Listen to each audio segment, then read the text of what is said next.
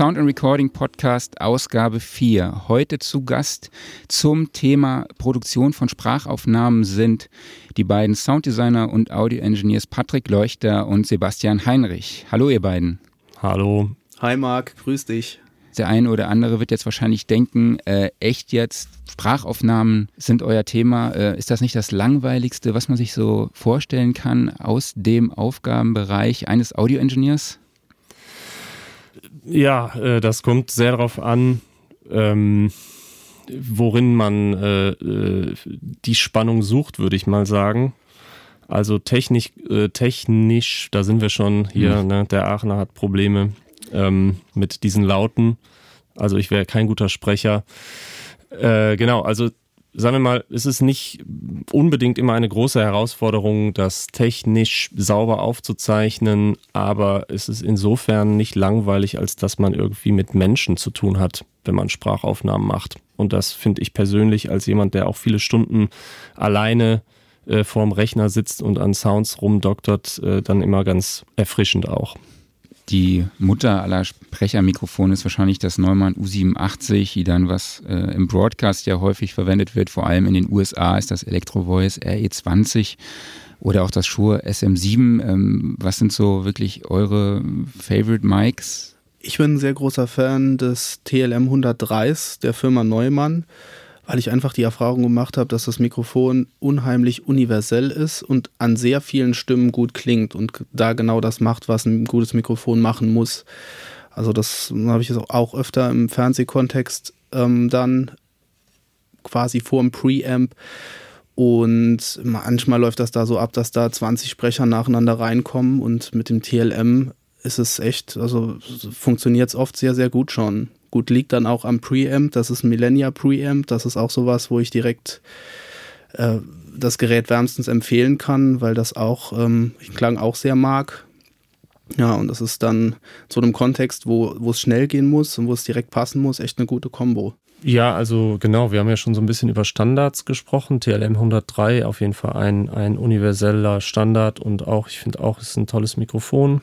Ähm, genauso wie das U87 in jedem Fall. Ähm, ein, mein Geheimtipp wäre vielleicht noch das Mojave äh, MA201 FET. Ähm, das ist ein Hersteller, der nicht ganz so bekannt ist. Äh, man kann da auch nichts einstellen. Äh, es hat eine feste Nierenrichtcharakteristik, kein Low-Cut, kein Pad, nichts. Es ist wirklich so ganz, äh, ganz basic, aber äh, für, de, für vergleichsweise geringes Geld ein toll klingendes Mikrofon für Sprachaufnahmen und auch Gesangsaufnahmen. Ich weiß nicht, hört ihr Podcasts? Ja. Also es gibt ja da auch viele Podcasts, die jetzt eher äh, ja, auf Nahbesprechungseffekt aus sind, äh, wo mhm. meistens halt irgendwie professionelle Broadcaster dahinter stehen oder sogar vielleicht ähm, hauptberufliche Podcaster oder sag ich mal einfach semi-professionelle. Und dann gibt es natürlich auch oft Laien, die Podcasts produzieren. Also ich höre wirklich ein, da, das, da sitzen fünf Leute irgendwo in einer Kneipe in Kanada, man hört im Hintergrund die Musik, man hört auch ab und zu die Bedienung äh, nach Bier fragen, also wie viele Bier soll es noch sein? Und da sitzen da fünf Leute und es hört sich gefühlt so an, als würde nur ein Mikro ähm, ja, auf dem Tisch stehen und die würden da reinsprechen. Ähm, ja, in wie, und das ist halt natürlich ein eher ein offener Sound, ja, also es gibt wirklich viele, die halt nah am Mikrofon sitzen und jeder hat ein Mikrofon vor sich und dann gibt es halt auch einfach, glaube ich, die einfach, die viele, wo viele Personen in ein Mikrofon rein sprechen. Ähm, wie gehst du da bei der Mikrofonauswahl ran auf die verschiedenen Situationen? Mm, ja, die Frage ist immer, was man, wo man klanglich am Ende hin will, was gewünscht ist. Ob es das, wie du es gerade beschrieben hast, äh, die authentische Kneipe sein soll, wo es vielleicht mehr darum geht, dass man merkt, da ist jetzt viel drumrum los und man ist mit dabei. Oder macht man vielleicht einen sachlichen Podcast, wo es darum geht, ganz klar Wissen zu vermitteln, wo eine gewisse Präsenz der Stimme oder auch eine Bassanhebung durch einen Nahbesprechungseffekt gewünscht ist, um auch so eine gewisse ja nicht Allwissenheit, aber so eine gewisse ähm, gewisses Wissen auch einfach mitzugeben. Also ich glaube, das ist einfach so eine ästhetische Geschmackssache. Und dann ist es natürlich, wenn man weiß, wo man hin will, stellt sich dann die Frage, welche Richtcharakteristik welches Mikrofon habe ich da, wo stelle ich es hin und all diese Fragen, die es dann zu beantworten gibt.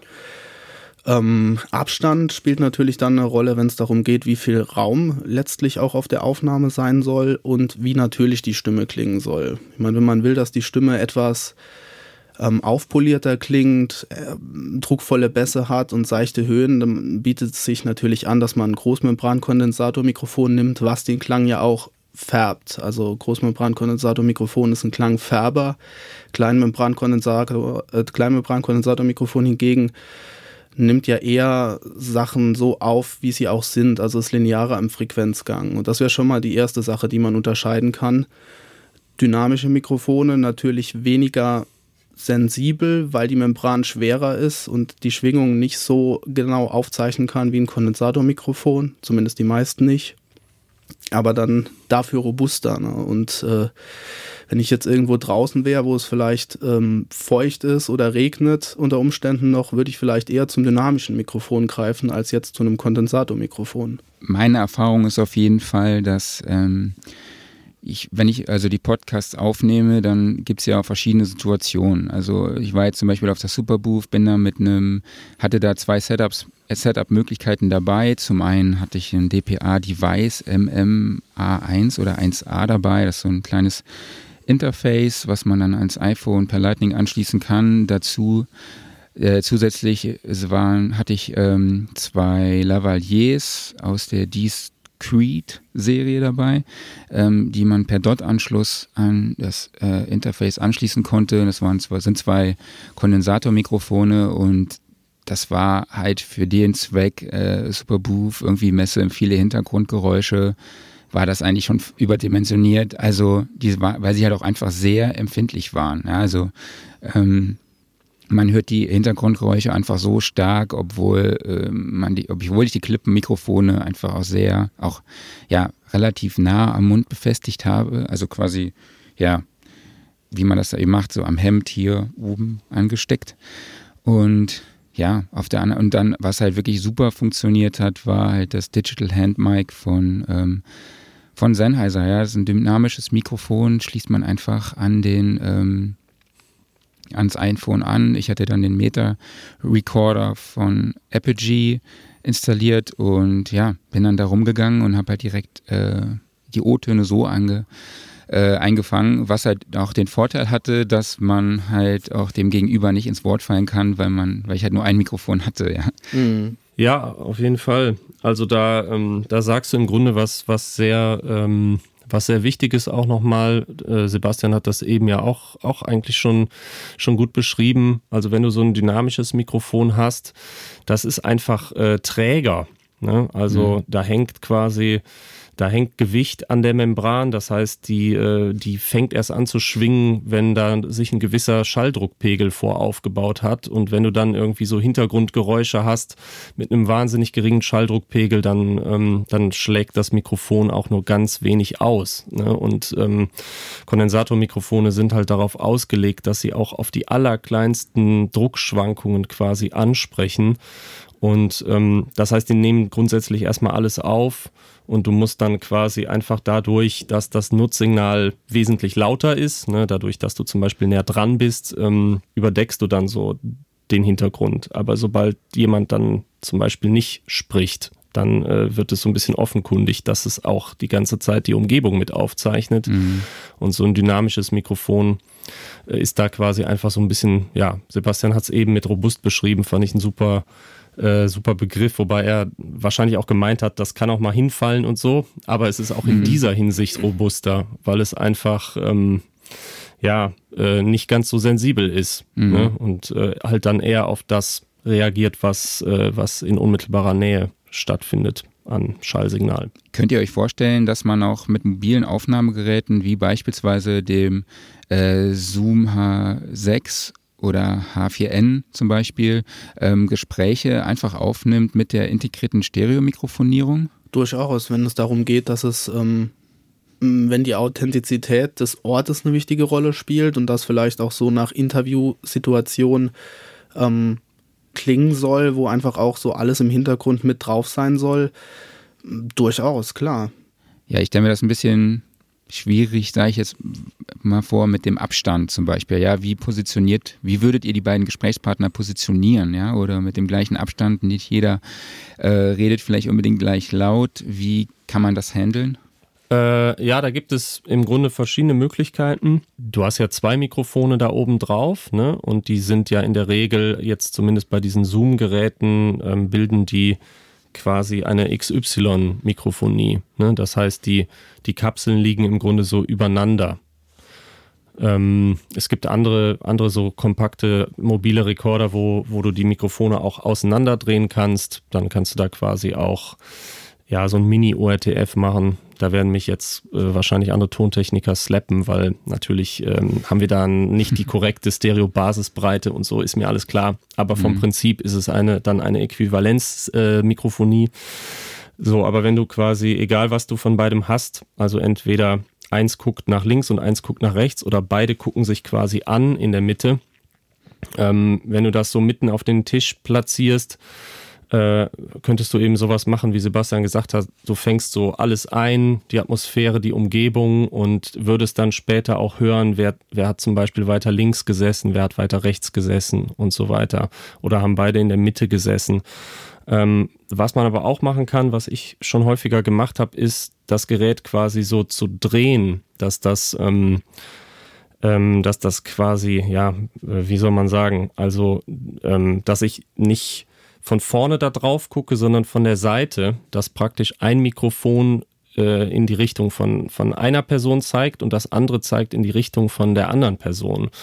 Ne, und das könntest du dann einfach als Stereoaufnahme benutzen. Das, dann würde einer sehr weit rechts und der andere sehr weit links im Panorama sitzen. Aber du kannst auch äh, alternativ das am Ende wie zwei Monosignale betrachten. Ne? Und der eine hat eben dann sehr stark äh, die eine Seite besprochen und der andere die andere Seite und dann würde ich vielleicht alles dazwischen wegschneiden, ne? also das, mhm. was dann jeweils übersprechen ist und würde beides in die Mitte pennen und dann hätte ich quasi im Grunde eine, eine ganz schöne Aufnahme, ähm, die dann wahrscheinlich wieder so ein bisschen mehr wirkt, wie, wie, wie das vielleicht aus dem Radio bekannt ist oder so, ne? dass eben nicht das sehr räumlich klingt und einer sitzt ganz links und einer sitzt ganz rechts, sondern es mhm. kommt eben direkter und aus der Mitte. Habt ihr schon Erfahrung mit USB-Mikrofonen gesammelt? Also, weil das ist ja gerade so im Aufkommen. Es gibt ja schon alle möglichen äh, Mikrofonvarianten, auch als USB oder sogar Lightning-Version. Also ich persönlich nicht, was aber auch daran liegt, dass hier das Studio einfach geplant wurde, als es diese Technologie noch nicht gab. Und es sind Preamps da, es sind Interfaces da. Und da bietet es sich eigentlich nicht an, das alles wegzulassen und quasi Einstellmöglichkeiten einzubußen, wenn man es eh schon angeschafft hat. Genauso ist es auch bei mir mit einem mobilen Interface, das ist auch schon da und äh, habe ich jetzt raus, wie alles äh, schnell und effektiv läuft. Mhm. Und da ist man dann einfach auch so ein Gewohnheitstier. Aber ich wäre nicht abgeneigt. Gerade für Reisen oder für einen mobilen Einsatz sehe ich da auch äh, definitiv im Platzfaktor einen großen Vorteil unsere Aufnahmesituation sieht ja auch gerade so aus, dass wir nicht in einem Raum sitzen, sondern über Skype. Und genau, ich glaube, ich habe es noch nie erlebt, dass jemand so lange gebraucht hat, um die Mikrofone anzuschließen. Ich glaube, das war, äh, um, die, um, den Ton äh, quasi zu mir rüber zu bekommen, was natürlich auch, glaube ich, daran liegt, dass man äh, als Audioingenieur wieder ganz andere, anders an die Sache rangeht, ja. Ja, jetzt hast du uns natürlich hier schön, äh, äh, schön aufs Glatteis geführt. Ja, also es hat eine Weile gedauert, ähm, wir geben das zu, aber das liegt nicht daran, dass wir so langsam darin sind, Mikrofone aufzubauen, das war alles schon längst ready, sondern was uns Probleme gemacht hat, war das Routing. Also wir nehmen jetzt quasi hier mit schönen, äh, hochwertigen Großmembran-Kondensatormikrofonen jeweils unsere Stimmen auf und äh, zeichnen das im Hintergrund auf und es war irgendwie etwas kompliziert, quasi Skype ähm, die gleiche, das gleiche Audio-Interface ähm, als, als quasi Soundkarte zuzuweisen, wie wir auch für die Aufnahme verwenden, weil man in, in Skype eben kein Routing machen kann, welches, welcher Eingang soll wohin gehen und welcher Ausgang soll wieder abgegriffen werden und so weiter. Ne? Das ist ja überhaupt nicht für sowas ausgelegt. Von daher hast du schon recht, wenn wir da einfach jetzt ein USB-Mikrofon zum Beispiel gehabt hätten und reingesteckt hätten, dann wäre das wahrscheinlich alles Plug and Play und viel schneller gewesen. Aber du musst dir natürlich vorstellen, so bekommst du später dann im Anschluss von uns schön separat separat aufgezeichnete, gut klingende Spuren. Wir, wir sitzen hier jeweils mit einem Kopfhörer. Jeder hat seinen individuellen Kopfhörermix, wo wir quasi dich hören und uns gegenseitig in einem individuellen Lautstärkeverhältnis und all diese Sachen äh, sind dann natürlich für eine qualitative Sprachaufnahme natürlich auch nicht von der Hand zu weisen. Dann kann es auch mal ein bisschen länger dauern. Das ist auch total nett von euch und äh, ich wollte euch ja jetzt nicht an den Pranger stellen. Ich habe jetzt, wie gesagt, auch ein paar USB-Mikrofone getestet. Ähm, aufgefallen ist mir da tatsächlich so ähm, am, als erstes das Sennheiser MK4 Digital mit ja einfach einer gewohnten Sennheiser Qualität, kostet 373 Euro, ähm, hat allerdings ein kurzes USB-Kabel dabei, könnte ein bisschen länger sein. Ähm, es gibt eine Mikrofonhalterung für ein Stativ, es fehlt allerdings irgendwie so ein Tischstativ und ja, es gibt aber tatsächlich auch gar keine Einstellungsmöglichkeiten. Also man hat halt wirklich am Mikrofon selbst keinen Gain-Regler. Es gibt, äh, genau, man kann die Richtcharakteristik nicht umschalten, wie es zum Beispiel bei anderen Mikrofonen der Fall ist, aber man schließt halt einfach an und es funktioniert. Ähm, ist das vielleicht auch ein Riesenvorteil, dass man vielleicht auch, dass man dem Anwender vielleicht gar nicht so viele Einstellungsmöglichkeiten mitgibt, um die Sache einfach zu halten? Gut, ich denke, das ist eine Erfahrungssache auch. Also vor allem das, ich denke, wenn man, wenn man weiß, wie es funktioniert, wenn man die Parameter in der, in der Hand und im Griff hat, sozusagen, und weiß, wie man ähm, die, die Sachen, die Tools nutzt, die professionelle Geräte bieten, dann ist es schon ein Vorteil, wenn man sie hat. Wenn man jetzt allerdings nur pragmatisch ähm, Wert auf vielleicht den Inhalt legt oder das, was dann übertragen werden soll und man nicht viel Ahnung von Technik hat, kann es schon hilfreich sein, wenn man auch nichts äh, verkurbeln kann. Auf jeden Fall, genau, dem würde ich mich anschließen. Also es ist ja vermutlich gedacht für eine Anwendergruppe, wie du sie auch beschrieben hast. Plug and Play, es muss schnell gehen und äh, je mehr ich dann da noch einstellen kann, desto mehr kann ich A falsch machen B, äh, Zeit verlieren auch wieder. Und ähm, ja, ich denke, das ist dann eher so eine Entscheidung, wer ist unsere Zielgruppe mit dem Produkt. Ne, das sind wahrscheinlich irgendwie Podcaster, nicht unbedingt jetzt Toningenieure oder so. Davon abgesehen bezweifle ich tatsächlich auch, dass Toningenieure solch ein Produkt kaufen würden. Ich würde es zum Beispiel auch nicht kaufen, auch wenn mhm. es jetzt toll klingt, aber ich würde einfach kein Mikrofon kaufen, das auf einen Lightning-Adapter äh, oder Anschluss so endet. Ja, und dann kann ich das vielleicht ein paar Jahre lang, wenn diese Schnittstelle abgeschafft wird, noch adaptieren, aber wenn diese Schnittstelle gar nicht mehr unterstützt wird, dann habe ich da irgendwie das Mikrofon liegen und kann das nicht mehr benutzen. Ne? Und deswegen äh, so ein Mikrofon mit einem guten alten XLR-Ausgang ist halt einfach eine Bank, ne? Weil den wird es auch einfach noch ein paar Jahrzehnte lang geben. Ähm, zumindest so in der Studiotechnik ist das einfach der Standard, das wird auch nicht verschwinden. Und das kannst du halt immer anschließen, ne? solange es noch analoge Preamps geben wird und digitale Wandler, analog-digitale Wandler. Ähm, und von daher, das sind halt alles Produkte, den siehst du halt direkt an. Die sind, ähm, die sind nicht für die Ewigkeit entwickelt worden, sondern für eine Momentaufnahme im wahrsten Sinne des Wortes. Ne? Und dann mhm. kann man das toll benutzen. Und deswegen kostet sowas dann auch wahrscheinlich nicht 3000 Euro, sondern halt 300 was auch immer. Und ähm, ja, so dafür ist das dann halt auch genau das, das Richtige, denke ich. Aber ja, muss man, muss man eben alles immer mit bedenken. So, ne? Wo, wofür, mhm. wofür schafft man das an? Was ist der Einsatzzweck? Schnell, unkompliziert, dann bitteschön auf jeden Fall sowas langlebig, ähm, robust, universell einsetzbar und so weiter. Da wäre ich wahrscheinlich dann eher wieder bei einem Mikrofon mit einem XLR-Ausgang. Ja, das komplette Gegenstück dazu, zu dem Sennheiser äh, MK4, ist zum Beispiel das äh, Apogee Hype Mic. Also ich finde es für mich natürlich, ne, für Podcasts aufzuzeichnen, ist es ein super ein super Teil. Also äh, was vor allem für mich jetzt Luxus ist, es gibt halt wirklich einen USB-C-Anschluss. Das heißt, ich kann halt wirklich ohne Adaptierung äh, in mein Mac gehen. Ähm, kostet aber halt auch 400 Euro. Ähm, Gibt es halt aber ein Tischstativ dazu, einen Popschutz und äh, einen integrierten Kompressor. Und dann kann ich euch eine nette Anekdote erzählen, weil äh, in dem letzten Podcast habe ich ja mit Stefan Lemke aufgenommen, den ihr ja auch kennt. Und ja, mhm. Stefan und ich, also das Mikrofon hat quasi einen integrierten Kompressor. Ähm, es gibt vier Einstellungsmöglichkeiten, das heißt einmal neutral, also ohne Kompressor. Dann gibt es halt sowas wie, ich würde es jetzt einfach mal als leicht, mittel und stark bezeichnen. Und ja, Stefan und ich haben natürlich beim Soundcheck damit rumgespielt und waren bei, sind bei stark stehen geblieben. Und haben gedacht, boah, geil, das ist es einfach, ne? Und ja, später uns ist mir dann halt aufgefallen, dass wir dadurch halt den Raum extrem in den Vordergrund ge ge gezogen haben, ja. Und das kann dann halt auch bei solchen Sachen mal äh, passieren, selbst irgendwie professionellen Audio-Engineers, dem man eigentlich zutrauen sollte, sowas äh, richtig zu setupen. Ein anderes Mikrofon, was mir bei, beim Test aufgefallen ist, war das T-Bone SC420, wo man jetzt einfach denkt, echt jetzt so ein Thomann-Mikrofon.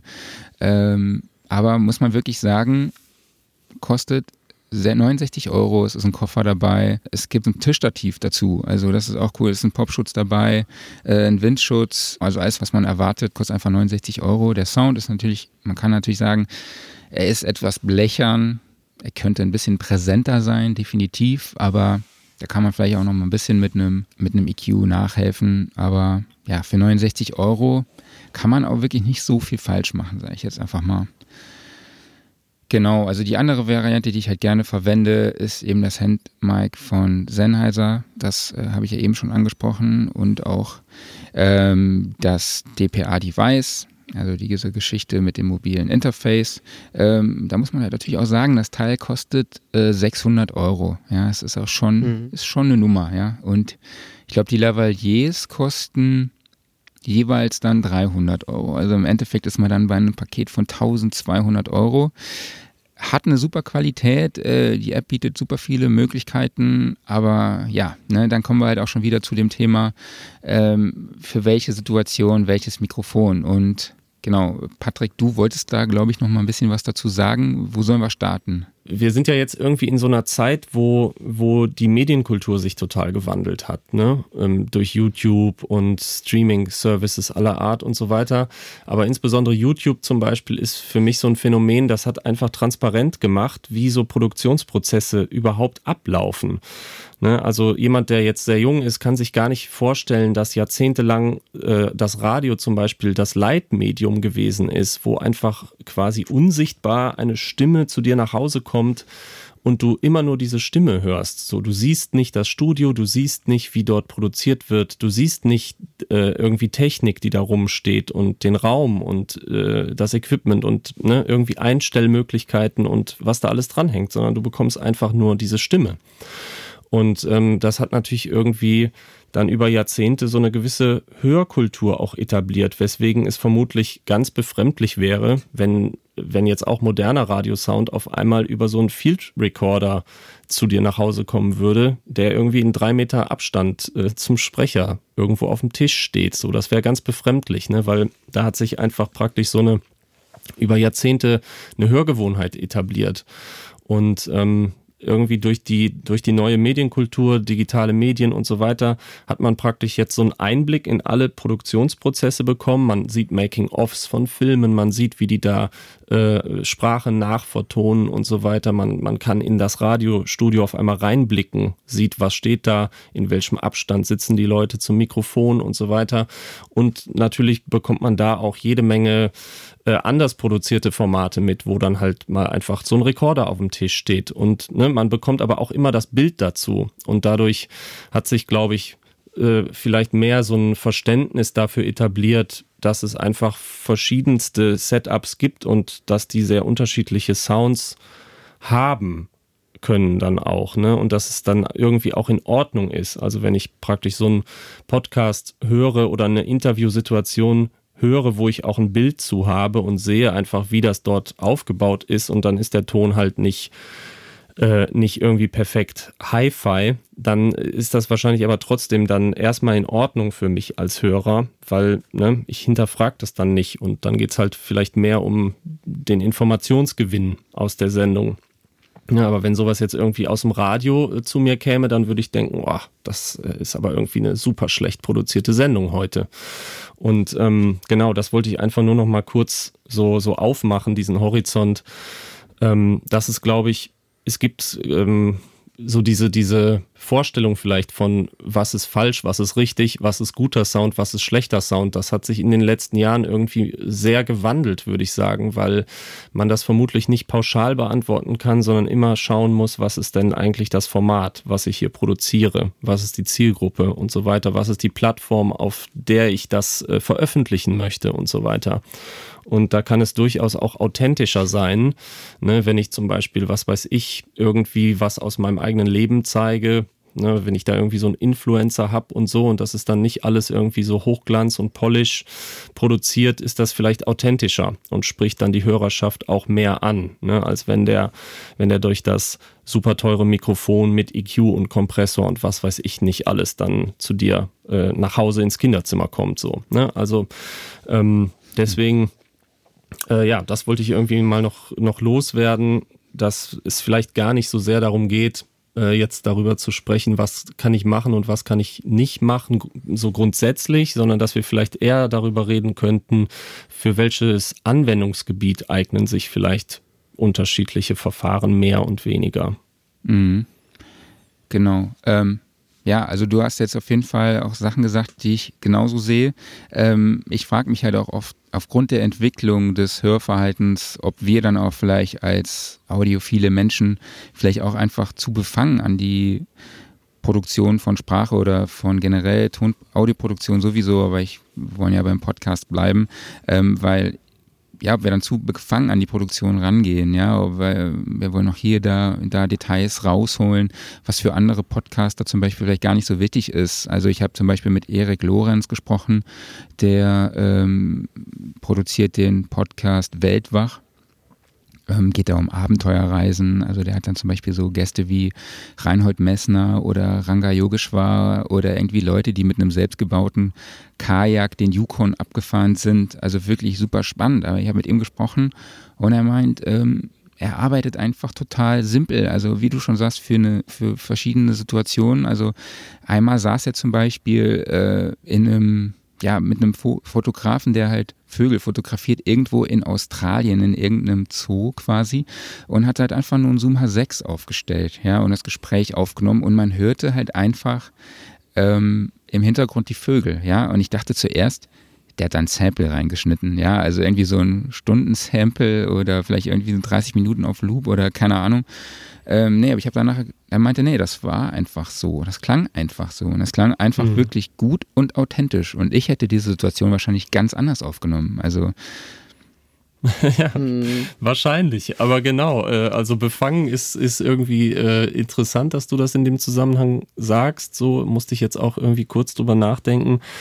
Wahrscheinlich ist man so ein bisschen befangen, ne, dadurch, ähm, dass wir alle halt irgendwie diesen beruflichen Hintergrund haben. Und äh, aber als Hörer zum Beispiel ähm, würde mich das wahrscheinlich auch überhaupt nicht stören in dem Moment, sondern dann würde ich auch denken, boah, das ist irgendwie ein tolles, authentisches Abbild von diesem Gespräch mitten in der Natur, wo die sich halt getroffen haben und fände das irgendwie total, total cool. Mhm. Ähm, und ähm, kann dann da sowas auch ausblenden. Also ich glaube, so der, der Punkt, warum wir jetzt hier zum Beispiel auch am Anfang so lange dieses Setup gemacht haben, äh, liegt wahrscheinlich einfach daran, die, ich sag mal, die Audioproduktionen, an denen Sebastian und ich in der Regel arbeiten, die haben jetzt nicht nur zum Ziel, Informationen zu vermitteln und irgendwie ein authentisches einen authentisch dokumentarischen Blick auf eine Szenerie zu werfen, sondern da geht es immer auch irgendwie um ein ästhetisches Hörerlebnis. Ne? Also da steht quasi äh, Klangqualität absolut im Zentrum. Das ist da nicht irgendwie sowas, was man gerne mitnimmt, wenn man zufällig mhm. hochwertige Geräte zur Verfügung hat, um ein Interview aufzuzeichnen, sondern wir machen uns da ganz viele Gedanken drüber, ne, dass wir hochwertigen Klang irgendwie einfangen oder, oder produzieren. Und ähm, weil, weil eben dieses ästhetische Hörerlebnis ganz integral ist für, für Produktionen, an denen wir halt ähm, so, mit denen wir beschäftigt sind. Ne, nicht, mhm. nicht bei allen natürlich, aber bei, bei sehr vielen. Und äh, da wird dann halt auch entsprechend so ein hoher Fokus dann drauf gelegt. Ja, definitiv. So. Aber wenn ich jetzt als Hörer irgendwie diesen Podcast hören würde, würde mich das überhaupt nicht stören. Dann finde ich das, finde ich das auch total passend und wahrscheinlich auch sehr charmant. Genau, wieder die Formatfrage. Für was macht man das Ganze? Ich meine, beim Podcast geht es ganz klar um die, oder in den meisten Fällen um die Informationsvermittlung. Und dann ist die unterste qualitative Grenze die, wo die Sprache noch verständlich ist und man alles versteht, aber vielleicht trotzdem das ein oder andere Störgeräusch drauf ist oder im Hintergrund Gläser zusammengeschlagen werden, was in einem anderen Kontext, wie das, was du eben beschrieben hast, mit, mit den Vögeln natürlich äh, total authentisch ist und da hat sogar einen mhm. Mehrwert. Da ist es ja nicht irgendwie ein Beiwerk, sondern es geht so, es geht um eine Thematik und äh, der Zoo ist in dieses, in diese Aufnahme dann mit eingeschrieben. Also das ist ja dann total toll und sogar ein Mehrwert. Mhm. Wohingegen, wenn ich jetzt was total äh, Science-Fiction-mäßiges, wenn ich sowas hören würde, würde ich auch so ein bisschen erwarten, dass es in so einem äh, eher ruhigen Raum ist oder eher Maschinengeräusche im Hintergrund. Also da würde ich mir ein ganz anderes Szenario wünschen und vorstellen. Mhm. Also da hat man ja auch viel, viel in der Hand einfach als Macher von so einem Podcast. Ja, definitiv. Also ich hatte halt auch die Sorge bei dem Superbooth Podcast, dass dass das einfach zu laut ist, ja, also im Hintergrund. Und teilweise reden die Menschen, die Gesprächspartner halt auch nicht richtig ins Mikrofon, sie sind ein bisschen weiter weg. Und ich rede halt immer komplett super nah ins Mikrofon, ja, also deshalb entstehen auch Lautstärkeunterschiede und der Klang ist natürlich auch anders, aber ich habe dann auch, ich saß dann tatsächlich auch am Flughafen zum Schluss und habe dann so ein Abschlussgespräch geführt mit meinem Kollegen Lukas Bilz von Gitarre und Bass. Und ähm, der hat dann nachher auch reingehört und er meinte, nee, das, das, war total cool. Also man wusste halt, okay, wir sitzen am Flughafen und die Leute wussten, wir laufen auf der Superbooth rum, man hört halt einfach die Geräusche, den Noise Floor aus den ganzen Beep, Beep, Beep, Tak, Tak, Tak äh, Geräten, modularen Synthesizern und ähm, ja, das gehört dann auch irgendwo dazu und ich glaube, ja, da gehen wir vielleicht ein bisschen zu befangen ran, definitiv. Aber wie ihr schon sagt, ich glaube, wichtig ist einfach, dass man die Authentizität behält und dass das halt auch wirklich ähm, ja, ähm, ein ganz großer Faktor ist, den man übertragen muss, quasi einfach bei so einem Podcast. Unbedingt. Da hat dein Kollege auf jeden Fall auch den äh, irgendwie den richtigen, würde ich sagen, oder das, das intuitiv richtige Gespür gehabt äh, dann mit seinem Feedback, weil ähm, es ist wirklich genau so, wie Sebastian das gesagt hat irgendwie die, die Geräuschkulisse muss irgendwie zu dem passen, was transportiert werden soll. Und ihr wart ja tatsächlich dort. Und äh, mhm. äh, wenn man dann gar nichts davon hören würde, dann würde man sich als Hörer vielleicht sogar fragen, ähm, ist das tatsächlich jetzt eine authentische Übertragung von dort gewesen oder haben die sich anschließend nochmal in der Redaktion oder in einem Studio getroffen und das äh, nachproduziert? Mhm. Ne? Es, dann dann äh, würde das unter Umständen sogar weniger angenommen. Also genau, also ich denke auch irgendwie, es geht da immer sehr um ähm, das, was transportiert werden soll. Und wenn man live vor Ort irgendwo ist, darf man auch gerne was davon hören. Auf jeden Fall. Ja, definitiv. Ähm, was ich trotzdem finde, dass man vielleicht trotzdem auf Hintergrundgeräusche achten kann. Also und vielleicht auch so ein bisschen berücksichtigen kann, um sie jetzt nicht komplett die Aufnahme zu zerstören. Ähm, was für Möglichkeiten gibt es da?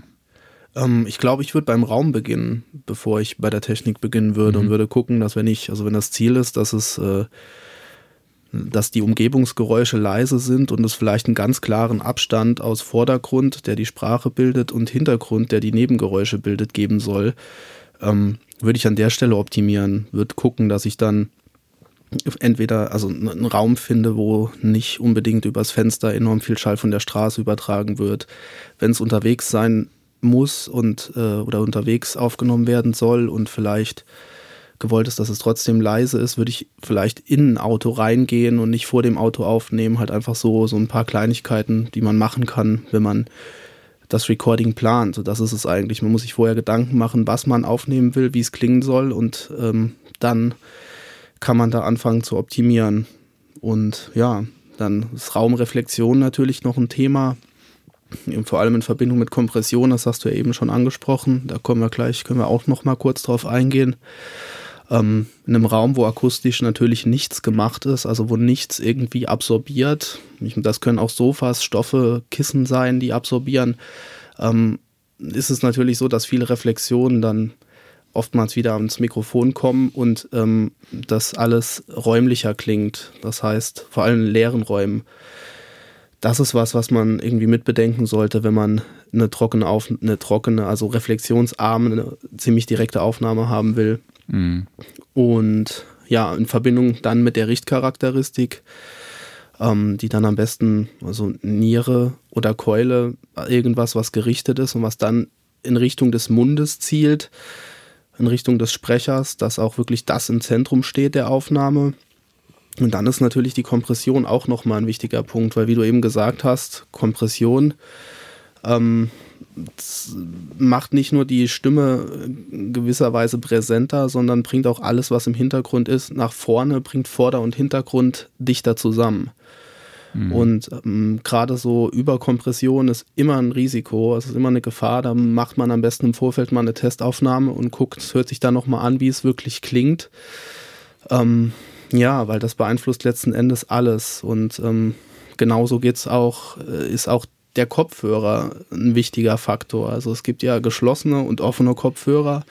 Ich würde nicht raten, eine Sprachaufnahme mit einem offenen Kopfhörer zu machen, weil gerade wenn man ähm, im Hintergrund vielleicht noch ein Musikbett hat oder irgendwas, was über den Kopfhörer übertragen wird, oder jetzt bei uns ist es deine Stimme, ähm, und über einen offenen Kopfhörer ist die dann, wird die mehr in den Raum getragen und das Mikrofon zeichnet die auch wieder auf.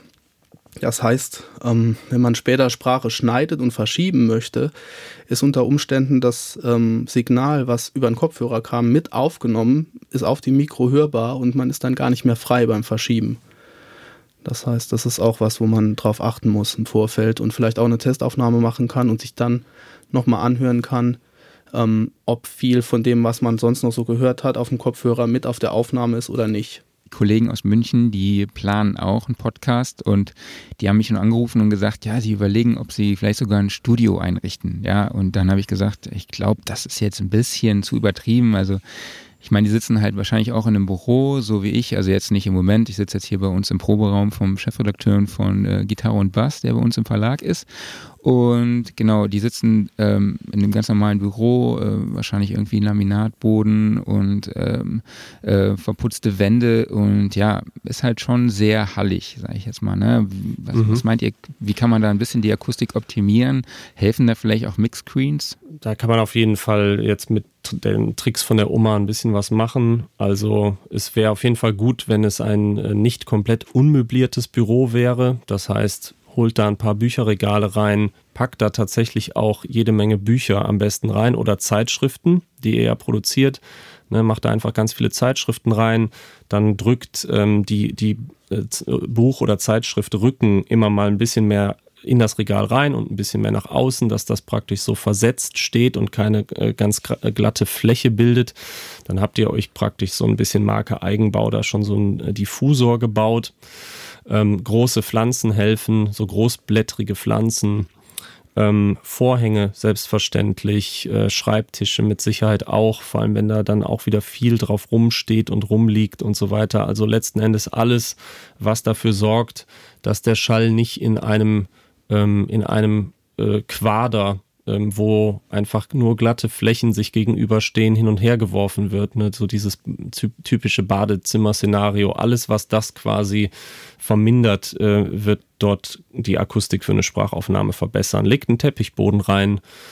Ähm, klar, wenn ihr natürlich Akustik, äh, äh irgendwelche Akustikmodule habt, ist das mit Sicherheit ähm, sehr, sehr gut. Aber ob ihr die unbedingt äh, extra anschaffen müsst, ist halt einfach die Frage. Ne? Es ist auch wieder die Frage, ähm, was für eine Produktionsqualität möchtet ihr erreichen? Und ähm, da ist jetzt auch dann eben wieder die Frage, was ist die Zielgruppe? Ne? Es kann ja auch super authentisch sein, dieses Bürogespräch äh, dann äh, einmal wie auch, wie auch immer häufig das erscheinen sollte, dieses Bürogespräch zu haben. Ne? Kann ja auch authentisch sein.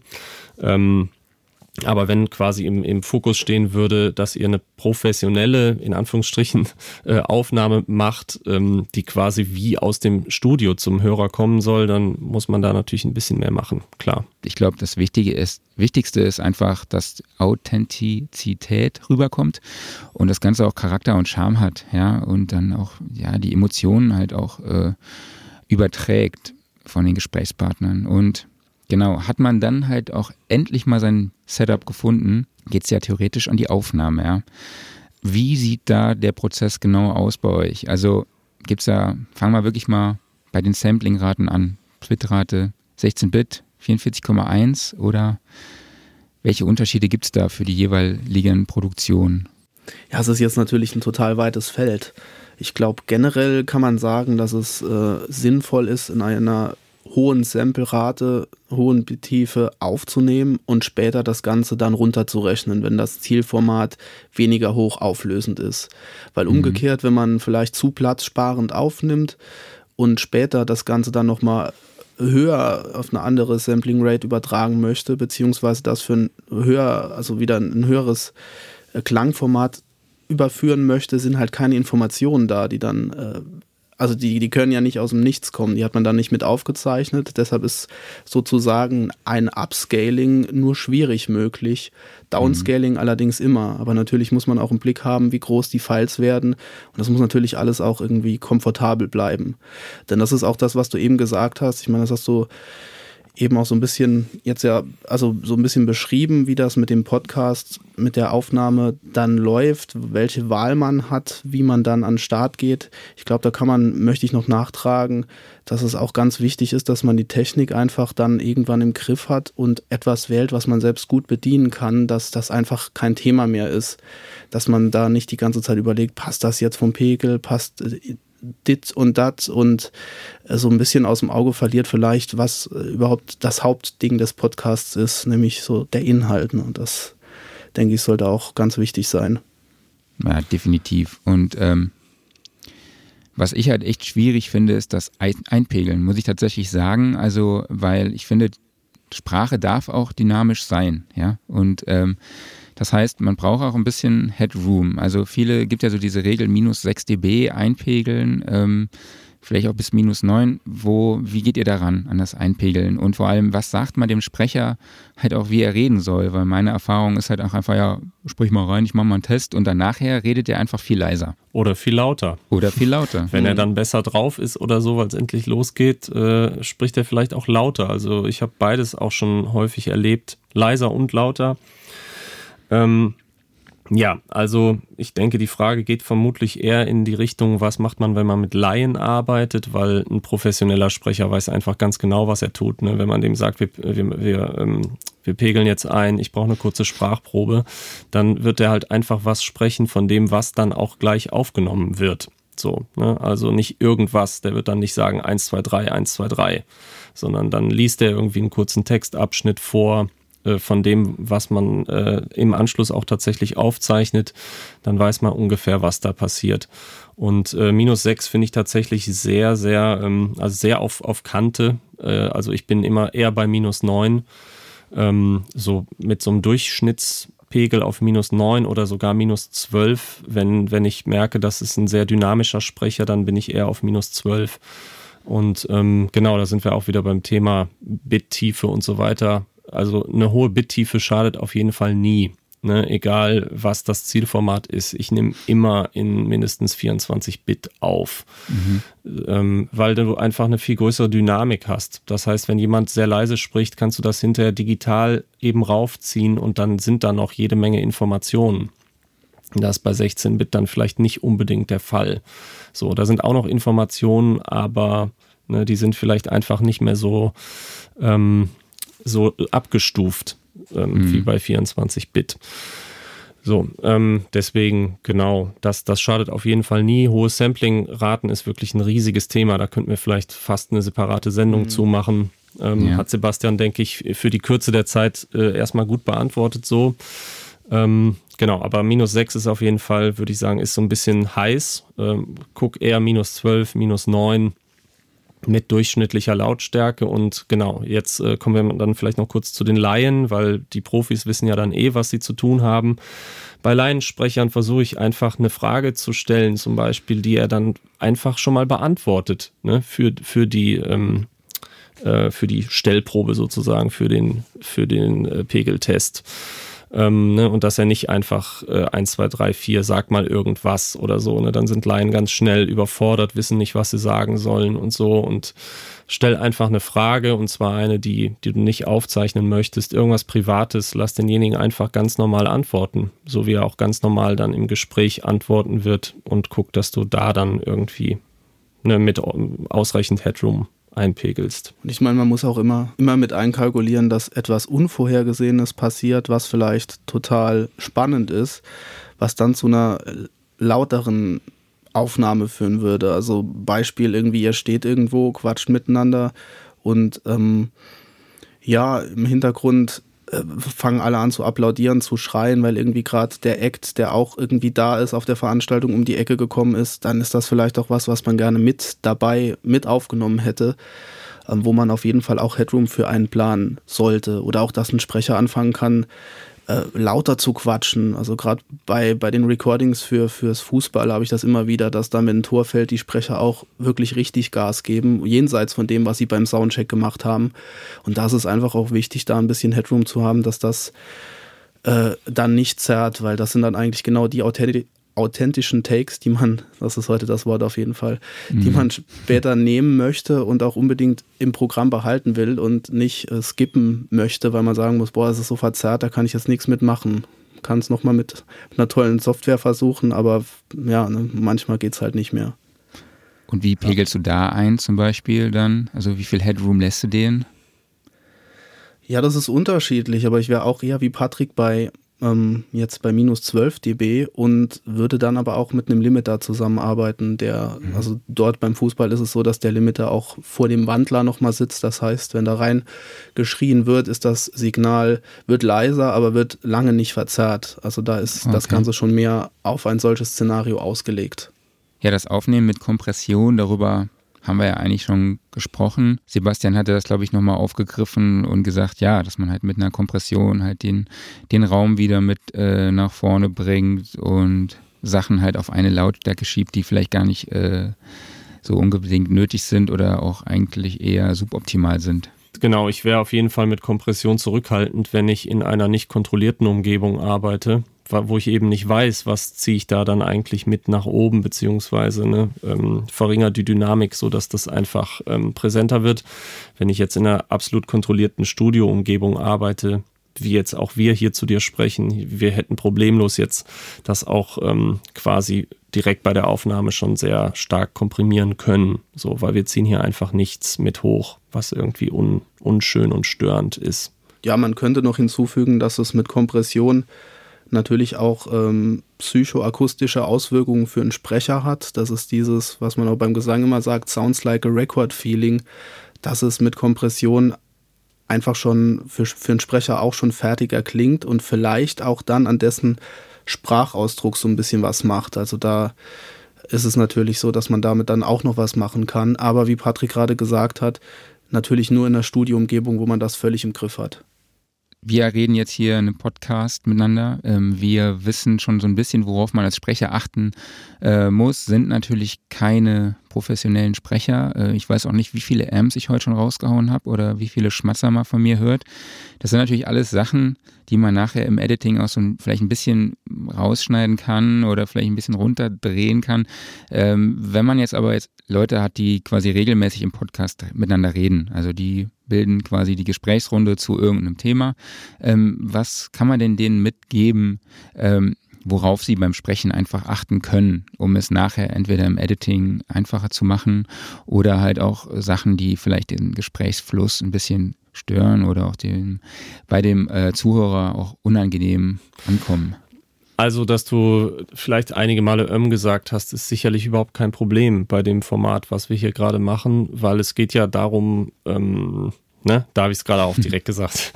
Wir unterhalten uns ja. Wir unterhalten uns, ne? Wir haben hier keine irgendwie vorgeschriebenen Antworten und so weiter. Es ist ein Gespräch und äh, natürlich in einem Gespräch würde vielleicht auch ein professioneller Sprecher häufiger ähm, oder irgendein anderes Füllwort einwerfen oder eine Füllsilbe, weiß man ja nicht. Also es ist ja nochmal ein Unterschied jetzt, ob du ein Gespräch aufzeichnest oder ob jemand Texte einspricht, vorgeschriebene Texte. Ja, also die Kunst des professionellen Sprechers ist ja nicht nur der trainierte Umgang mit seiner Stimme, sondern es ist vor allen Dingen das geschriebene Wort so klingen zu lassen, als sei es in dem Moment, ähm, als käme das in dem Moment so aus ihm raus. Ne, und dass es eben nicht abgelesen klingt. Aber in einer ganz normalen Unterhaltung ähm, würde man vermutlich auch dann von dem Profi, wenn, wenn da das ein oder andere M kommt, würde man das hinterher nicht unbedingt alles rausschneiden, ne, weil das klingt ja unnatürlich. Du schneidest ja auch aus einem normalen Gespräch keine Atmer weg, weil es ist ganz normal, dass wir zwischendurch Luft holen müssen und so. Deswegen wäre vermutlich der Tipp, was, man, was man natürlich machen kann, um im Editing ein bisschen Freiheit später zu haben, ist schon mal ganz grundsätzlich, dass sich die Parteien nicht ins Wort fallen sollten. Mhm. Ne? Hat ja auch was natürlich mit Respekt äh, zu tun voreinander, aber das ist fürs Editing natürlich ganz schädlich, wenn Leute sich ins Wort fallen und du würdest eigentlich gerne genau an der Stelle schneiden oder kürzen. Wie löst du das dann? Sehr, sehr schwierig. Deswegen immer schön ausreden lassen, vielleicht immer eine kleine Pause machen, bevor man mit seiner Antwort anhebt und vielleicht auch eine kurze Pause lassen vor der nächsten Frage, weil dann hast du später immer die Möglichkeit auch zu kürzen, dass du eine ganze Passage rausnimmst, wenn immer eine kleine Pause gelassen wird. Und ja, das wäre es, was mir jetzt erstmal dazu einfallen würde, weil wir sprechen ja nicht über eine, eine professionelle Syn Synchronisation von irgendwas jetzt gerade, sondern wir sprechen mhm. ja eher darum, wie zeichne ich ein Gespräch auf und was kann ich da später dann im Editing noch machen. Ja, wenn jetzt jemand jetzt sehr laut mal schmatzt, das würde ich wahrscheinlich rausschneiden, auch aus einem normalen Gespräch, weil es vielleicht einfach stört, ne? also auch tatsächlich den Zuhörer stören könnte ne, wenn jemand nah am Mikrofon sitzt und auf einmal laut schmatzt. Ich glaube, das habe ich heute ein paar Mal gemacht. So dann mein Pendant zum Ähm. ähm das würde ich auf jeden Fall rausnehmen, weil das einfach ganz unnatürlich ist, dass jemand das so ganz laut ins Gesicht bekommt. Ne, weil wenn wir uns normalerweise im Alltag miteinander unterhalten, dann kommen wir nicht 15 Zentimeter vors Ohr des anderen und schmatzen dann, sondern wir stehen uns gegenüber, haben da einen gewissen Abstand und wir sind das gar nicht gewohnt, Sprache so nah abzubekommen, wie die Mikrofone, die jetzt gerade vor uns stehen, das tun.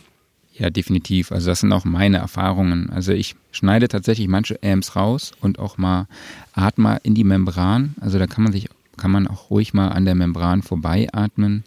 Ähm, Genau, ähm, und Schmatzer schmeiße ich raus teilweise und äh, ja, Bejahungen. Also was mir da auch aufgefallen ist, weil ich ja manchmal jemand redet und man will ihm natürlich signalisieren, dass man noch zuhört, dann sagt man ja, okay oder verstehe oder so, ja. Äh, das kann man auch ruhig machen, das gehört auch dazu. Ähm, manchmal schneide ich noch lange Pausen raus, es sei denn, mir fällt halt während des Gesprächs irgendwie eine Zwischenmoderation ein. Zum Beispiel Stefan nachher, ich habe ihn neulich gefragt, äh, wie viele Sample-Instrumente er schon erstellt hat und dann sagt er so, ähm, da muss ich mal überlegen. Dum, dum, dum. Dann irgendwann kam halt die Antwort und das habe ich natürlich noch rausgeschnitten. Wobei man natürlich auch sagen muss, und jetzt kommt wieder das Wort des Tages, authentisch. Ähm, ich kenne Podcasts, da stellt jemand die Frage und der andere, der antwortet wirklich direkt wie aus der Pistole geschossen und das wirkt natürlich auch ein bisschen, ja, man hört das einfach, dass das geschnitten ist. Ist trotzdem okay, aber ich glaube, ich würde dem Gegenüber trotzdem ein bisschen Zeit lassen zu antworten. Das wirkt dann auch teilweise so, als wäre es halt wirklich gescriptet, ähm, was es natürlich auch gibt. Ähm, genau. Und genau, du hast aber auch einen guten Punkt angesprochen, zum Beispiel den Gesprächspartner ausreden lassen. Das äh, ist mir auch schon passiert, dass ich halt quasi, äh, mein Gegenüber hat geantwortet. Ich dachte, er sei fertig, ich habe eine Frage gestellt und in dem Moment hat er aber schon wieder, äh, wollte er einfach weiterreden, ja, noch was anderes erzählen. Deshalb auch ruhig nach einer Frage vielleicht so ein, zwei Sekunden warten, bevor man die nächste Frage stellt. Ähm, weil es kann immer wieder was Informatives nochmal bei rumkommen ähm, und sich halt andere Fragen ergeben und andere Themen. Also da sollte man wirklich dem Gegenüber wenig äh, noch ein bisschen Zeit lassen. Und was bei uns tatsächlich auch jetzt das Problem ist, was mir auch aufgefallen ist, das ist, dass wir uns nicht sehen. Ja, also das ist halt auch, sollte man bei Skype, inter, bei Interviews über Skype auf jeden Fall beachten. Ähm, oder vielleicht auch Video. vielleicht doch, hätten wir uns doch über Video äh, zusammenschalten sollen. Ähm, genau, das sind auf jeden Fall auch so meine Punkte, die ich äh, beim Editing oder halt auch schon bei der Aufnahme dann beachte. Ja, in jedem Fall. Gute Punkte. Ich finde das persönlich gesprochen jetzt tatsächlich gar nicht so schlimm, dass wir uns nicht sehen, weil äh, also es ist wirklich eher so eine persönliche Sache. Ich festgestellt habe, dass ich bei so einer Videokonferenz von vielen Dingen abgelenkt werde, dann die irgendwie über diese Kameraübertragung einfach passieren. Das habe ich in einem 1 zu 1 Gespräch mit einem Gegenüber überhaupt nicht. Das äh, wäre auch so mein favorisiertes Szenario. Aber ich empfinde das momentan für unser Gespräch tatsächlich sogar als sehr angenehm, so dass ich einfach dich höre und äh, dir zuhören kann und darauf antworte und nicht gleichzeitig noch irgendwie gucke, äh, ne, bohrst du dir in der Nase hier, während, während ich die Videoübertragung anschaue. Mache ich ständig. Patrick macht das auch die ganze Zeit und vergisst immer, dass ich gegenüber sitze. Aber Patrick sitzt wahrscheinlich auch in Jogginghose da, oder? Oh. Nee, nee, tatsächlich nicht. Sebastian ist der einzige Mensch, Sebastian ist der einzige Mensch, den ich kenne, der nicht in Jogginghose rumläuft und noch nicht, nicht mal zu, in der Jogginghose zu Hause auf der Couch sitzt. Das ist vor allem als Saarländer, das, da ist für mich wirklich eine Welt zusammengebrochen, als ich das gehört habe. Aber naja, okay. Anderes Thema, anderer Podcast. Machen jo. wir dann. Genau, genau. der Jeans Podcast. Genau, äh, ich könnte, äh, ich würde vielleicht noch eine Sache ergänzen. Ähm, äh, zum Thema mit dem Rausschneiden von Sachen. Es ist mir tatsächlich ähm, schon sehr häufig aufgefallen, auch wahrscheinlich, weil ich es einige Jahre gemacht habe, wenn ich Radiobeiträge höre. Da hat sich so eine gewisse, dadurch, dass eben es immer diesen Kontrast gibt von dem professionellen Sprecher, der die vorgeschriebenen Texte äh, in der kontrollierten Studioumgebung mit dem perfekten Sound einspricht und äh, dann kommen dazwischen O-Töne in so Feature-Beiträgen zum Beispiel. Und dann kommt Moderation und dann wieder professionelle Sprecher und dann wieder O-Töne. Da hat sich so ein gewisser Habitus etabliert, dass auch aus den O-Tönen maximal viele Öms und Dinge rausgeschnitten werden. Manchmal ist das aber sehr schwierig, das so zu machen, dass du das dann tatsächlich nicht hörst, sondern du hörst dass da eine Silbe weggeschnitten wurde, weil einfach niemand natürlicherweise den Satz so sprechen könnte. Und das sind dann auch Momente, wo ich irgendwie als Hörer und auch als Macher von sowas denken würde, da würde ich lieber mal ein Öm drin lassen. Wenn, wenn ich den Schnitt höre, ist es auf jeden Fall schlecht. Der mhm. Hörer muss irgendwie nicht äh, das Gefühl haben, oh, da, da war was komisch. So, der Hörer könnte es vielleicht nicht benennen könnte nicht sagen, das wurde geschnitten, aber wenn man irgendwie hängen bleibt, so, dann, dann ist es auf jeden Fall besser, auch mal ein Öm drin zu lassen in einem O-Ton. So hätte ich überhaupt gar kein Problem mit. Es ist ja auch dann eben so eine, sind wir wieder da, ne, ein authentisches Statement vielleicht und eben nichts, was jemand sich vorher aufgeschrieben hat und warum mhm. nicht. So, dann dieser Kontrast stört mich dann auch nicht. Aber ja, ich höre bis heute viele Feature-Beiträge, wo, wo ich Schnitte höre in O-Tönen und das ist halt einfach, einfach blöd. Da schließe ich mich an. Ja. Ja, also vor allem, wenn man halt auch in einem Raum sitzt. Ja, ich meine, ich habe jetzt zum Beispiel meine Spur getrennt. Das heißt, wenn ihr redet und ich euch ins Wort falle, ja, oder euch ne, das bejahe, was ihr sagt, dann kann ich das bei mir rausschneiden, weil ich höre euch nicht auf meinem Mikrofon, ja. Aber wenn man halt quasi in einem äh, Raum zusammensitzt, dann hat man natürlich die Übersprechungen des anderen und wenn man dann halt einen Einsprecher halt oder ja, ein, wenn das dann passiert, ja, und äh, man schneidet das nachher nochmal raus, dann hört man es halt trotzdem auf dem anderen Mikrofon und es kann ja auch, es darf ja auch im Podcast die Diskussion geben, ja. Ich meine, in Sport äh, Podcasts oder zu irgendwelchen anderen emotionalen Themen, da entstehen ja auch wirklich heiße Diskussionen und dann darf eine Sprache auch mal Dynamik haben und äh, man darf sich auch mal ins Wort fallen und diskutieren über ein Thema. Natürlich muss man da aufpassen, dass das im Rahmen bleibt. Ja, da muss man halt wie muss man halt auch einfach entscheiden, ähm, in welche Richtung der Podcast gehen darf. Hm. Unbedingt. Also ich wollte vorhin auch nicht sagen, dass sowas nicht passieren darf. Ich wollte nur darauf hinweisen, das sind Stellen, die hm. schwer zu schneiden sind. Ja. Das heißt, wenn, wenn man einen schnittfreundlichen Podcast äh, macht, sind das so Sachen, auf die man achten kann. Leute fallen sich nicht ins Wort, lassen sich ausreden und so weiter. Aber für eine Diskussion ist es natürlich essentiell, dass sowas auch mal passiert und mhm. dass hm. man das dann auch zulässt. Klar. Ja. Ich meine, das ist bei beiden Verfahren genau das. Äh der Punkt, der Hörer will was Echtes hören und es ist echt, wenn die Sprache im Fluss läuft und es ist auch irgendwie echt, wenn man sich ins, dann in solchen Diskussionen ins Wort fällt. Das ist ja genau das, so der Bruch mit der Realität, den man bei der Werbung gerne mal in Kauf nimmt, wenn viele Informationen in schneller Zeit abgefeuert werden müssen. Aber ansonsten ist es eigentlich fast immer ein Tabuthema, was zu schneiden, was so nicht äh, dann nicht so klingen würde. Ja, das stimmt. Also ich muss tatsächlich zugeben, dass ich viel freischneide und halt eigentlich wenig mit einem Gate arbeite. Ähm, wie seht ihr das? Arbeitet ihr oft mit Gates? Also in einem Studiosprachschnitt auf gar keinen Fall. Da würde ich auch immer schneiden. Äh, Gate ist natürlich sehr praktisch für so ein Podiumsgespräch oder sowas, weil dann hattest, hättest du eben genau nicht das Problem, wenn, wenn jemand aufhört zu sprechen, dass dann ne, alles, was drumherum in der Halle noch abgeht, auch die ganze Zeit verstärkt wird oder aufgezeichnet wird. So, dann, ne, dann, dann schließt das einfach und du hast Ruhe.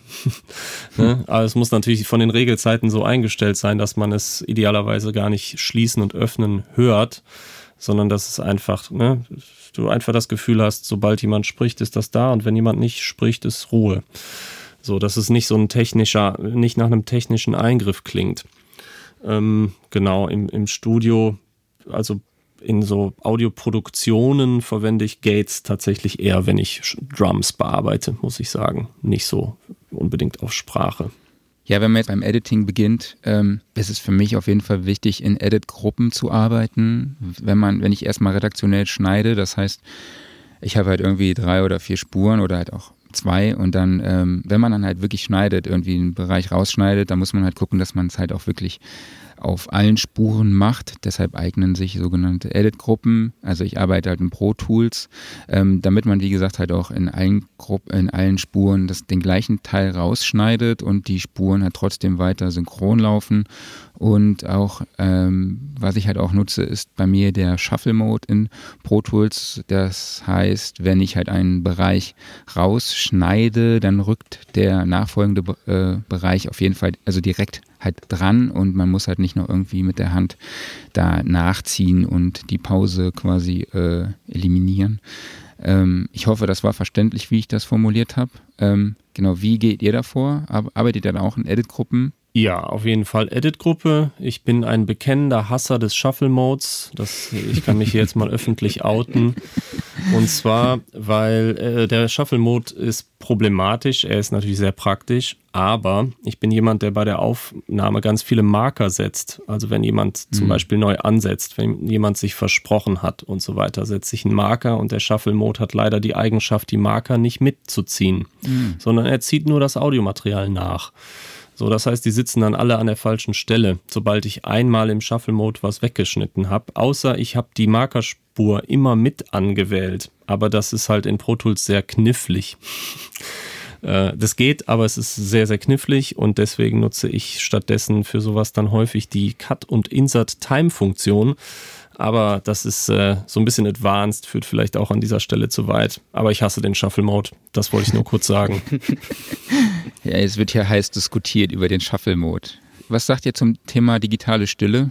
Würde ich, wenn es geht, vermeiden, glaube ich, in so einem Kontext, weil es einfach zu einem ungewohnten Höreindruck führt.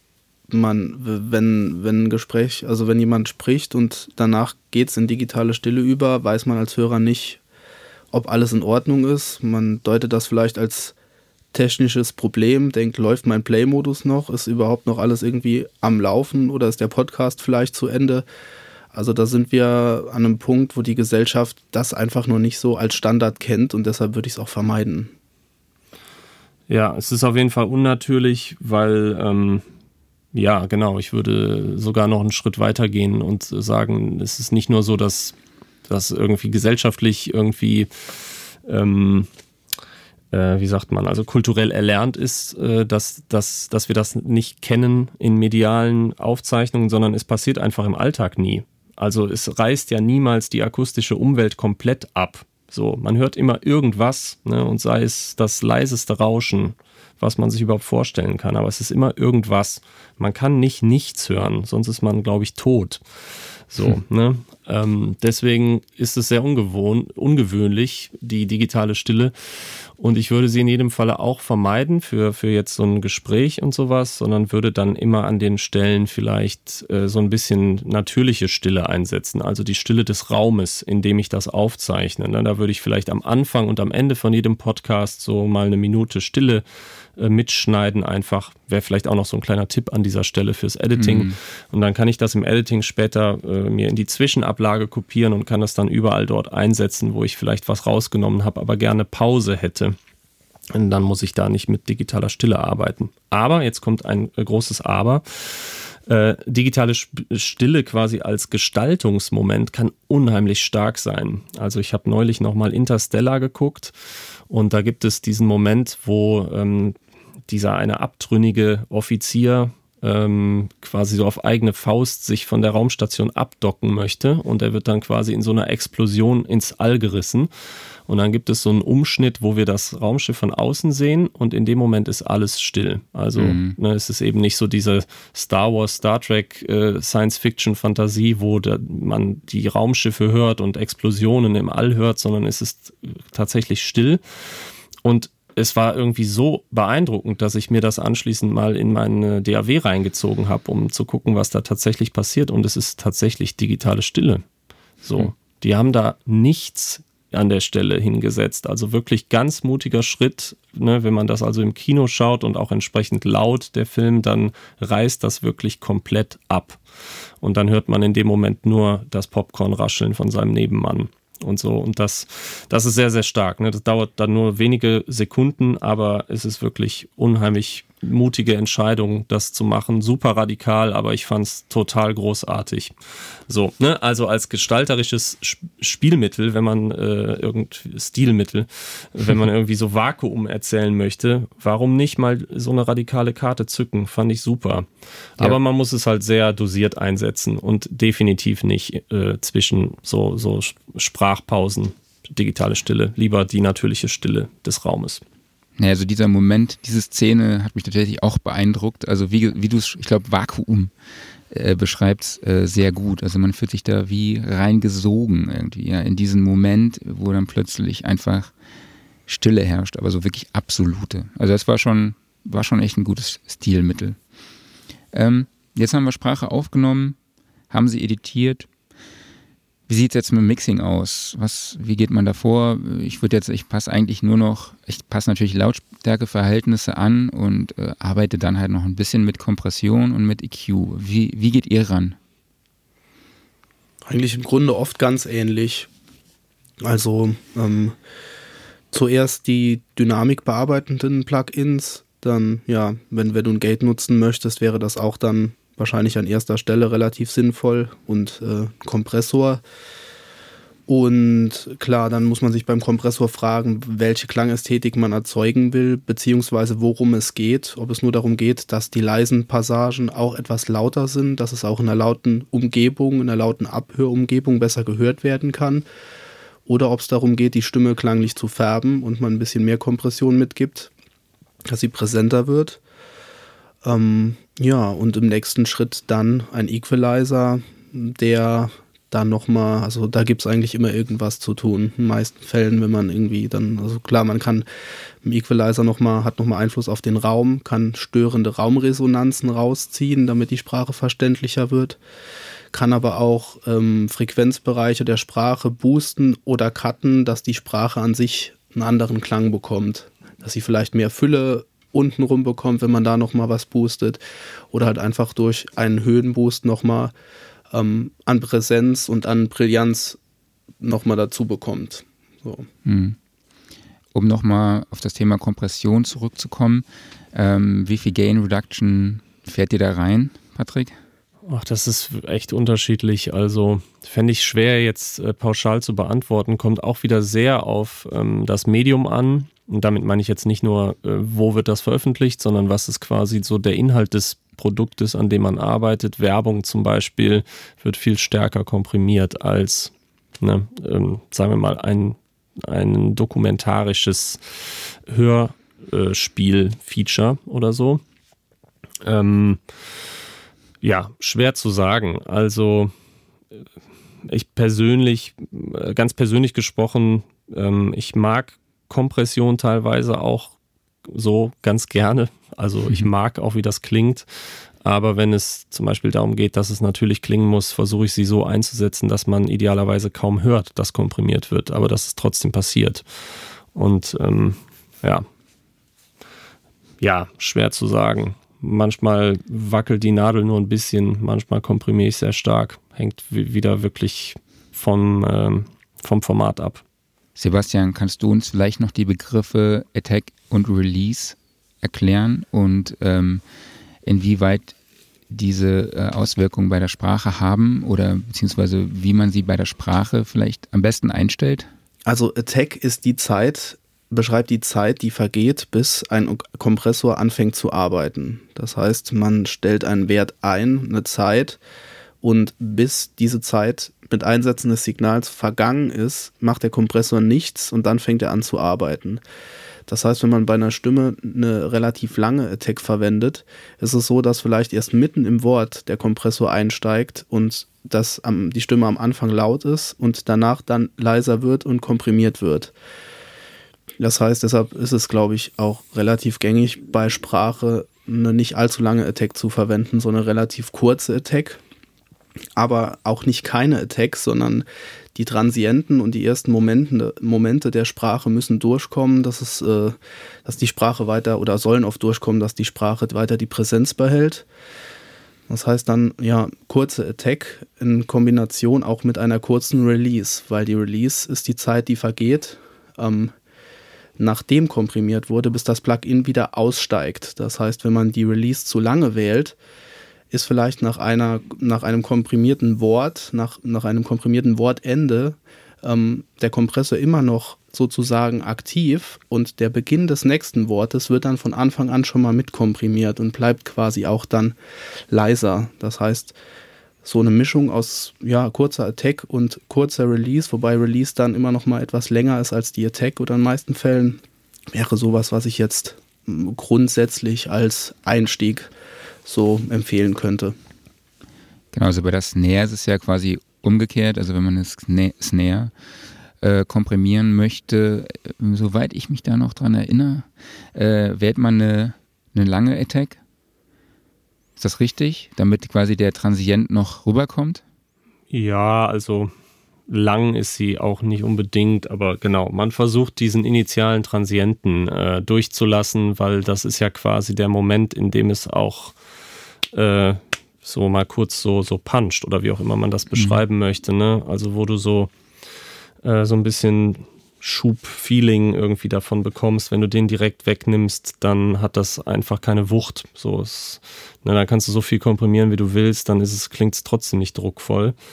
Ähm, und auch oft nicht, nicht natürlich, es klingt auch einfach nicht natürlich. So, den mhm. versucht man durchzulassen ähm, zumindest bis in spätere Bearbeitungsschritte. Also Musik heute wird ja auch sehr laut am Ende dann gemischt und auch laut gemastert. Da verliert man dann wieder viel davon. Aber wenn man die vorher alle schon getötet hat, dann verliert man noch mehr davon, bis wirklich alles nur noch platt klingt. Deswegen ich zumindest versuche, den eigentlich immer erstmal durchzulassen und gefühlte Lautheit bei einer Snare eher dadurch zu erhöhen, dass ich sie parallel komprimiere. Also dass ich dann ein sehr, sehr stark und auch mit kurzer Attack komprimiertes Signal einfach noch darunter mische, um so die gefühlt, also auch wieder so psychoakustisch die äh, gefühlte Lautstärke zu erhöhen. Ja, aber was Sebastian gesagt hat, äh, das würde ich uneingeschränkt unterschreiben bei Sprache. In jedem Fall kurze Tag, auch kurze Release, äh, sehr, sehr wichtig. Nicht nur, dass der Kompressor ähm, nicht nicht mehr arbeitet, äh, wenn weitergesprochen wird, sondern wenn jemand zum Beispiel auch eine Pause macht und man hat eine sehr lange Release eingestellt, dann kommt eventuell, hört der Kompressor dann erst irgendwann auf zu arbeiten und dann hört man merklich, wie der Raum äh, auf einmal wieder hochkommt. So, ne? Mhm. Wenn, zumindest wenn wir wieder von irgendwie so einer Umgebung sprechen mit Hintergrundgeräuschen. Das würde man dann auch hören. Ja, wenn du da irgendwie, was weiß ich, anderthalb Sekunden einstellst, jemand hört auf zu sprechen, dann langsam, graduell wird der Raum wieder laut, äh, will man natürlich auch nicht haben. Deswegen auch kurze Release. Genau. Und ja, ich glaube, experimentieren und ausprobieren ist da auch eine Sache, ähm, genauso wie beim EQing.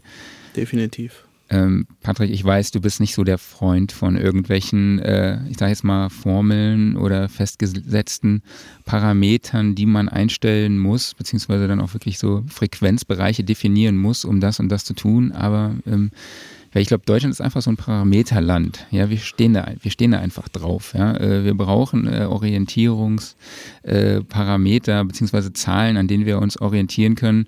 Ähm, was kann man zum EQing bei der, von der Sprache trotzdem generell sagen? Gibt es da trotzdem was? Klar, man kann natürlich ein paar generelle Sachen sagen, aber das bedeutet nicht, dass das bei jeder Stimme gleich ist. Ne? Ich glaube, das ist einfach wichtig zu sagen. Wenn ich jetzt hier ein paar Zahlen sage, dann sind das grundsätzliche Bereiche, in denen bestimmte Punkte sitzen, aber man muss trotzdem, man muss wieder hören, wie klingt die Stimme, wie klingt sie durch das Mikrofon, was ich aufgestellt habe, was kann ich vielleicht durch Abstand und Position erstmal machen, ne, dass es irgendwie mehr so klingt, wie es am Ende klingen soll. Das wären so die ersten Dinge, die ich tue. Und ähm, EQing, selbstverständlich. Ähm, wenn jemand irgendwie erkältet ist oder auch sehr nasal klingt, ne, ist ich glaube, ich klinge zum Beispiel so ein bisschen nasal, wenn, wenn, wenn meine Stimme unbearbeitet aufgezeichnet wird. Das ist meistens so im Bereich 400 bis 550 Hertz, sowas die Kante. Ähm, da kann man da so ein bisschen was reduzieren. Manchmal ist es auch ein bisschen höher. Ne, hängt wieder dann von der Stimme ab, aber das ist so der Bereich, wenn man da viel von reindreht, dann klingt jemand dumpf, mumpfig, erkältet. Und wenn man da ein bisschen aufräumt, dann klingt jemand offener, klarer, weniger erkältet. Ähm, alles darunter, also so dieser Bereich 200, 300 Hertz, äh, ist das, was wir vielleicht allgemein so ein bisschen mit Wärme assoziieren würden. Also so eine wohlige Erzählerstimme von, was weiß ich, so einem Sprecher, der Hörspiele vorliest, die man auch dann gemütlich abends zum Einschlafen hört. Das ist der Bereich, Wärme ist vielleicht blöd, aber so Fülle da ist Fundament in der Stimme. No, ne, so Fundament, das kann man da, wenn jemand das sehr ausgeprägt hat, entweder reduzieren. Wenn jemand das gar nicht hat, würde ich da was reindrehen. Äh, noch darunter sind dann so vielleicht so die allertiefsten Grundtöne, wenn, wenn es ganz tief, wenn jemand eine ganz tiefe Stimme hat. Aber ich glaube zum Beispiel bei einer Frauenstimme, wenn man da jetzt bei 100 Hertz rumdreht, wird man da gar nicht so viel finden, sondern dann zieht man vielleicht eher was hoch, was da drüber liegt, weil kein EQ eine unendlich steile Flanke hat, so ungefähr. Ja, und äh, wenn wir weiter hochgehen, dieser Bereich 1 Kilohertz, was dann so äh, über diesem nasalen Bereich kommt, das ist so, so, so ein Bereich, der klingt manchmal so ein bisschen eng, könnte man vielleicht sagen. Da räume ich manchmal auch ein bisschen auf. Und darüber kommen wir dann langsam in den Bereich, der hat was mit äh, Sprachverständlichkeit zu tun. Ne? Also da sitzen so die Konsonanten, ähm, ähm, Obertoninformationen und so weiter. Also so dieser Bereich, sagen wir mal, ab zwei Kilohertz und aufwärts hat mit Sprachverständlichkeit zu tun. Wenn jemand jetzt eine sehr spitze Stimme hat und eine extrem klare Artikulation, muss man das vielleicht sogar auch manchmal äh, sogar reduzieren aber wenn jemand so ein bisschen vor sich hin nuschelt, dann äh, kann man das dadurch so ein bisschen klarer machen, ein bisschen aufhellen. Und äh, generell, auch wenn es dumpf klingt, ne, also durch einmal aufräumen in den, äh, in den unteren Mitten und auch in den Höhen vielleicht ein bisschen was reindrehen, würde man dafür sorgen, dass es weniger dumpf und klarer, offener, präsenter, transparenter, wie auch immer du es nennen möchtest, klingt. Und dann gibt es natürlich darüber auch noch so die ganz, ganz hohen Höhen ja, ist auch so ein bisschen Offenheit, Transparenz. Äh, das heißt an vielen EQs auch tatsächlich häufig Air, also Luft. Ne? Das Air-Band, das greift manchmal dann tatsächlich auch erst so bei 10 Kilo oder 12 Kilo oder was auch immer. Das ist wirklich einfach, dass es nach oben hin offen und transparent klingt. Einfach Hi-Fi. Ja, also dem habe ich jetzt erstmal nichts hinzuzufügen. Klar, nasal ist tatsächlich bei mir auch ein Thema. Da arbeite ich zum Beispiel in 600 bis 800 Hertz. Ähm, ja, und wie sieht es bei Low Cut aus? Ja, so zwischen 60 und 80 Hertz ist, glaube ich, so die Gegend, oder? Ja, würde ich jetzt auch sagen, ja. Das sind zumindest Bereiche, wo man dann der Stimme an sich nichts klaut oder den aller, allermeisten Stimmen nichts klauen wird und trotzdem damit auch so ein bisschen ähm, die Gefahr einschränken kann, dass tieffrequenter Schall von von der Klimaanlage aus dem Nebenraum, von vorbeifahrenden Autos, dem Flugzeug, das irgendwie übers Haus fliegt, dann mit auf die Aufnahme kommt und vielleicht erstmal nicht hörbar ist, aber trotzdem ähm, dann auch Kompressoren beispielsweise mit ansteuert, weil der Energiegehalt der tiefen Frequenzen so stark ist. Also das ist, macht definitiv Sinn, da für eine Sprachproduktion immer ein Low-Cut vorzuschalten und die ganz tiefen Frequenzen einfach komplett außen vor zu lassen, weil man die für die Sprache nicht braucht. Was ich auf jeden Fall noch sehr wichtig finde, ist der De-Esser. Also das haben wir ja eben schon mal kurz angesprochen. Es gibt tatsächlich einen Podcast, den ich höre, und da wollte ich den immer schon mal eine Mail schreiben mit so einem Tutorial, wie man einen DSer einsetzt. So, weil das ist echt, das ist so ein Bayer, der hat einfach ein unfassbar scharfes S. Und das hört sich, ja, das ist wirklich unangenehm, vor allem wenn man das halt auch über In-Ears hört. Ähm, ist vielleicht auch eine, nochmal eine Frage. Ich meine, Podcasts werden jetzt zum Beispiel, würde ich mal behaupten, hauptsächlich über In-Ears gehört. Ähm, ist das ein Thema? Hört man auch da mal gegen über solche, über die In-Ears? Also ja, kommt so ein bisschen drauf an, glaube ich, wie du es gewohnt bist zum Mischen. Ich glaube, ich müsste jetzt nicht über In-Ears meinen Mix checken, um zu wissen, was da passiert. Aber ähm, ich bin da absolut auf deiner Seite. Ich bin wahnsinnig empfindlich gegenüber so Spitzenkonsonanten und S-Lauten. Ich höre das auch häufig im Radio tatsächlich. Hat sicherlich auch was mit Kompression zu tun, ne? also Überkompression und Kompressionsartefakte und so, die das einfach noch deutlicher hervortreten lassen. Aber da denke ich auch ganz oft, oh Junge, äh, da muss einfach irgendwie ein Diesser vor oder mehr Diest werden, als äh, das offenbar passiert ist. Ähm, ja, also finde ich auch ganz, ganz unangenehm äh, greift ja auch in eine Region des Hörapparats, der sehr empfindlich ist. Und wenn man da dann sehr, sehr viel äh, Energie äh, zu, so ausgesetzt wird, äh, dann ist das sehr unangenehm. Also teilweise fast schmerzhaft empfinde ich das. Ja, deswegen, ja, auf jeden Fall, wenn sein muss, dann unbedingt die essen. Ja, jetzt hatten wir so einen Moment, der einfach dazugehört. Ja, genau. Ja. Hier ist gerade was auf den Boden gefallen. Entschuldigung. Ähm, kein Problem, das bleibt drin. Ja, das. äh, ja, was ich tatsächlich noch kurz ergänzen äh, würde, auch, du hattest ja vorhin nach digitaler Stille gefragt im Edit.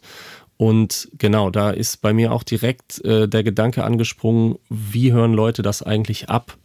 Und ich glaube, wenn man das jetzt zum Beispiel über seine Laptop-Boxen im Büro hört, mit ganz viel Hintergrundgeräuschen und Lüftergeräuschen vom Rechner und so weiter, dann, dann würde man das vielleicht gar nicht so stark mitbekommen.